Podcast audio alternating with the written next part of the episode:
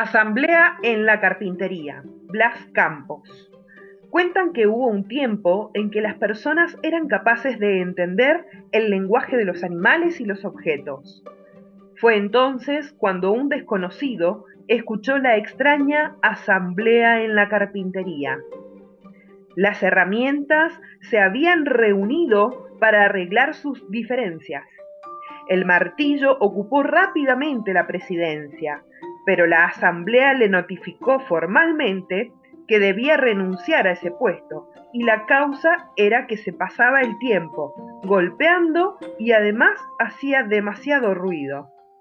El martillo aceptó el reproche, pero pidió también que se le llamara la atención a la pulidora, que hacía todo su trabajo en la superficie, nunca profundizaba en nada.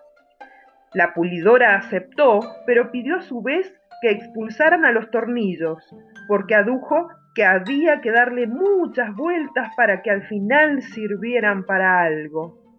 Los tornillos aceptaban si también se expulsaba al papel de lija. Argumentaban que era muy áspera en su trato y que siempre tenía fricciones con los demás. El papel de lija estuvo de acuerdo a condición de que la acompañase también el metro. El metro se pasaba todo el tiempo midiendo a los demás como si fuera el único perfecto. En ese momento entró el carpintero, se puso el delantal y se ubicó frente al barco para iniciar su trabajo. Utilizó el martillo, la pulidora, el papel de lija, el metro, los tornillos.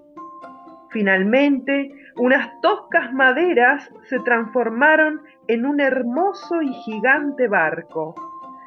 Cuando el carpintero finalizó su jornada y la carpintería quedó nuevamente en silencio, la asamblea reanudó su deliberación. Entonces fue cuando tomó la palabra el serrucho y dijo, Señores, ha quedado demostrado que tenemos muchos defectos, pero el carpintero trabaja con nuestras cualidades. Eso es lo que nos hace valiosos. Así que concentrémonos en la utilidad de nuestros puntos fuertes. La asamblea percibió entonces que el martillo era fuerte y contundente y la pulidora suave y eficaz.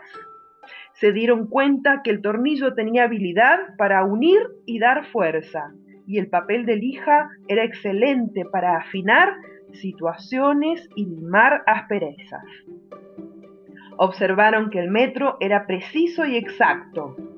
Tomaron conciencia de una nueva realidad, de que formaron un equipo que era capaz de formar barcos, trenes, muebles, puertas, casas, todo de calidad.